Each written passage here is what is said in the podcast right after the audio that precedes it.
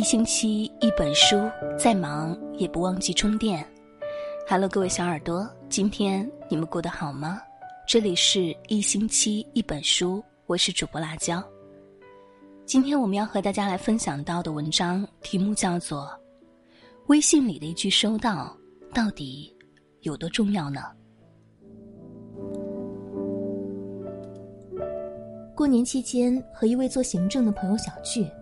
谈及他在工作中最烦心的事情，莫过于群发通知每个人事项，每周必须提交的周报总结，公司安排的团建任务，领导下发到个人的执行事项信息。每次在群里群发之后，即便是艾特到了每个人，但是总会有几个人不急不慢看到了也不回复。就这样呢，一来二去，常常会因为几个人的耽误。导致了整个项目的搁置停滞。有的时候，朋友还需要私信去催问他们，确认他们是否有收到信息，而对方呢，常常是一副无所谓的样子。我知道呀，群里的信息我都看到了，那看到了怎么不回复呢？回不回复有那么重要吗？我知道就行了。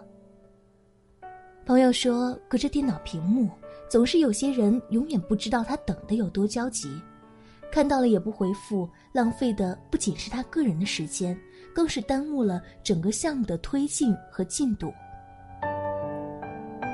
其实呢，收到两个字花不了一分钟的时间，但是呢，对通知者而言，它是一种证明和交代。用朋友的话说，就是职场社交最大的不靠谱，就是收到不回复。其实呢，收到后的回复也代表了你的职业化程度。刘润老师在五分钟商学院的课程中分享了一个职业化程度的概念。关于职业化，具体讲什么呢？其实也没有什么，就是明白独自上出租车你该坐哪里；如果是老板开车，你坐在哪里；如果老板开车，你上级也在，你该坐在哪里呢？如果你老板开车，你上级也在，但是还有个女士，你又要坐在哪里呢？可能有人就会问了：有必要搞得这么复杂吗？随便坐不就完了？他们是不会在意的。其实事情当然不是这么简单，这些看似无关紧要的职场问题背后，藏着一个人的思维方式，那就是永远要站在对方舒不舒服的角度来考虑问题。就像我们经常会在微信群里看到艾特自己的信息，为什么有人会积极回复呢？但有人却视而不见？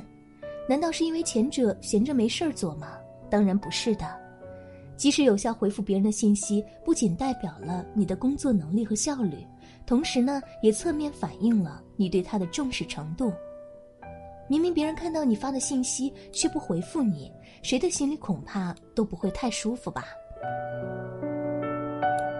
我曾经拿着这个收到消息要不要立刻回复的问题，问过一位职场的老前辈，他和我说的是：你领导在短时间内不一定了解你的工作能力，但是你的工作积极性和配合参与度却是一句收到就一眼看穿了，根本藏不了的。在领导看来，他更在乎的是了解所有员工手中事情的执行进度，而你的一句收到，恰恰是表示了你对这个项目的知晓。再说了，连别人主动艾特你，你都不搭理，那你还要别人亲自当面来和你说吗？在职场中和人合作，没有什么比让别人办事舒服更让人喜欢的了。在职场这么多年，这位前辈一直就是这方面的代表。别看他在公司位高权重，身为元老级的人物，但是却从来没有一点架子。无论是年纪多小、职位多轻的员工，都可以向他请教帮忙。这位老前辈常常把这句话挂在嘴边：“如果你也想和人舒舒服服的把事情给办了，那首先你得和人相处起来舒服。”其实，职场上的“舒服”二字看似简单，但内里却藏着一个职场人的基本功。和其他同事进行一项事情，你是否会半途而废呢？其他部门同事问你的问题，你帮不了，会干脆不理人家吗？别人跟你说一件事情，你办不办得成，都是一定会回复的吗？如果当时不能及时回复，在你能回复的时候，你会解释一下上次不回复的原因吗？这就叫有开头必有结尾，不管什么事情到你这里都能舒舒服服的给人办好了，让人舒服，自己才会舒服。这种靠谱里恰好透露着你的职业化程度。有一次，部门经理发了一张他和一个同事的工作交接流程在工作群里，他们之间的对话是这样的：领导问道：“这件事情你做了吗？”员工说：“做了。”领导说：“做到什么程度了？”员工说：“做完了。”领导说：“什么时候做完的呢？”员工说：“上周就做完了。”领导说：“那你为什么没有告诉我一声呢？”员工说：“你不是之前没有问我吗？”以前经常听领导开会拿“为什么这件事情到你这里就断了”来说事儿，用领导的话说就是：做事儿要有始有终，不要什么事情都等着我来问你们。有头无尾的执行和反馈等于瞎子走进死胡同，最后连问题在哪儿都找不到。不及时反馈，甚至是反馈中断，常常在很多初入职场的人身上发现。这并不代表他们没有努力做事，而是没有意识到及时反馈的重要性，而且往往呢会造成很多的麻烦，常常出现自己认为将工作做得很好，等着领导的认可和夸奖时，却适得其反的情况。其实呢，在职场上讲求的收到及回复，是更好的完成了沟通和执行中的整个闭环。从一而终的反馈，恰恰能让执行者和领导者都能对这个项目有更清楚的了解。罗振宇曾经在《逻辑思维》里讲到过一个故事：当年他刚入行做媒体的时候，一位老记者说，张瑞敏在海尔抓管理非常注重执行和反馈上的闭环二字。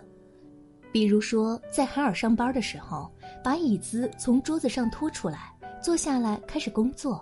但是可能一会儿又要起身去办事儿，那就一定要把椅子推回去，否则就是犯规。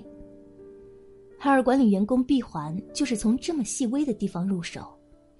那一位老记者呢，也怕他不信，就现场做了一个示范。他抓起电话给青岛的海尔总部总机拨了个电话，接通之后说：“我找罗振宇。”海尔哪里有叫罗振宇的呢？所以总机接待的员工就问。罗振宇是哪个部门的呢？老记者就瞎编了一个部门。总机说：“您给我几分钟，我来查一下，我让他回电话给您。”一般像这样的情况，也就是查无此人，或者按照打错电话就给算了。但是呢，过了几分钟，那位总机竟然又把电话回过来了，说整个海尔都查过了，确实没有罗振宇这个人。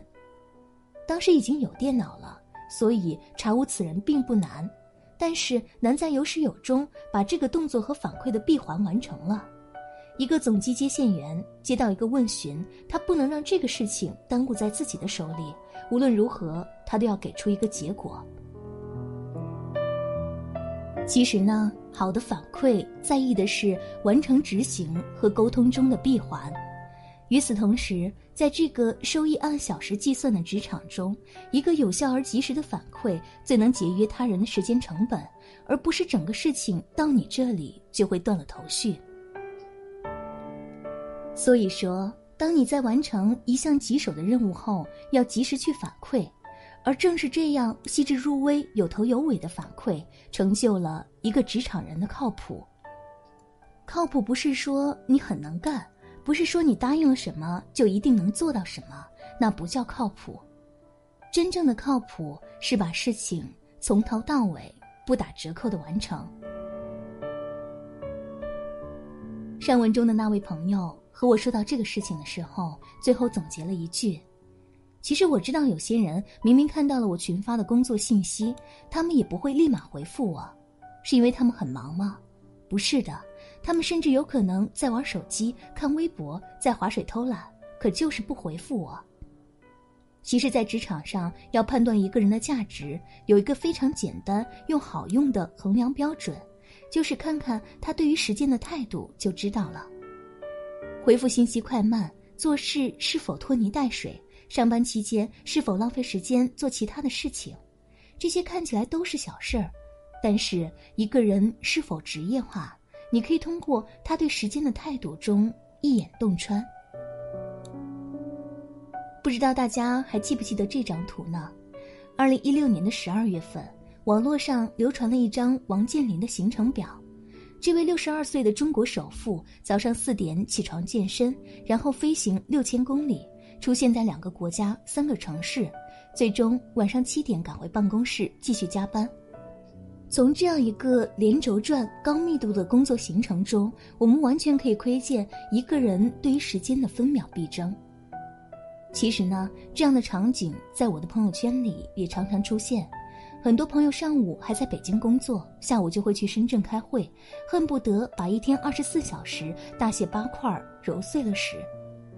关于对时间的态度，刘润老师曾提出过一个时间颗粒度的概念。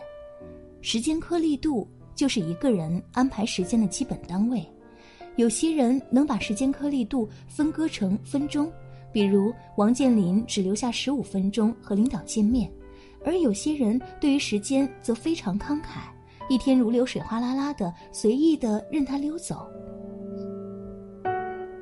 衡量一个人在商业世界中是否职业化、恪守时间，是一项最基本的要求。如果你理解了时间颗粒度的概念，就会明白，恪守时间就是理解并尊重别人的时间颗粒度。我曾经就去拜访过一家公司的领导，预约的时间是早上的九点整，我提前三十分钟就到了。到了他们公司之后呢，一个人都没有。最后等了一个小时，到九点半，公司才陆陆续续来人上班，而且呢，又是一群人吃早餐、聊天、玩手机，整个环境闹哄哄的，就像一个菜市场。那次拜访之后呢，我主动和公司申请换掉这家供应商。原因就是因为对方完全没有时间的概念，就这么任由客户的时间白白的浪费。其实呢，理解是尊重的前提。我爸从小就教育我要尊重别人的时间，不能因为自己的不守时而耽误别人的事情。所以后来，但凡微信沟通不了的事情，我一定会第一时间打电话来沟通，而不是把这件事情就这么晾着搁着不管不问。时间颗粒度越小，人生密度才越大，个人职场质量才越高。时间颗粒度越大的人，通常是用时间换钱，所以才会出现职场磨洋工、浑水摸鱼的偷懒行为；时间颗粒度越小的人，则是用钱买时间，所以才会出现有人愿意花几百万和巴菲特吃顿晚饭。我们身处在这个信息大爆炸的时代。对于数不清的未读信息和未接电话，我们常常习惯性的忽视了。对于你而言，可能是因为太忙了，也可能是因为不在乎。但是，请你一定要记住，对于发消息的人而言，他宁愿看到你否定的回答，也不愿意看到满屏的空白以及无尽的等待。再说了，回复一句收到，一点也不耽误你赚钱。真正耽误事情的。是什么事情都不做，还成天浪费时间。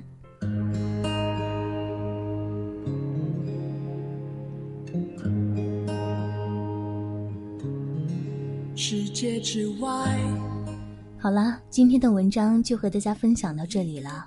我是主播辣椒，谢谢你们听到我的声音，也愿我们都能在他们的故事中遇到更美好的自己吧。祝你们晚安，好梦。闪烁的尘埃，温暖每个存在。明天的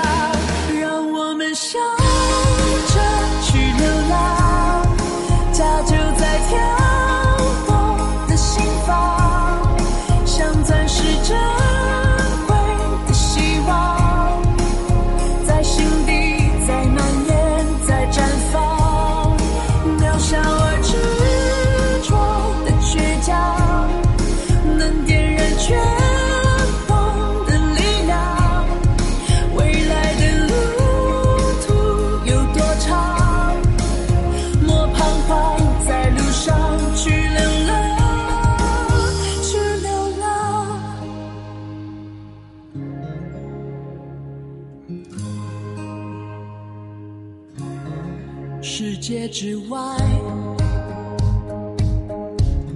有一个等待，倒数的爱，黑夜慢慢散开，闪烁的尘埃，温暖每个存在。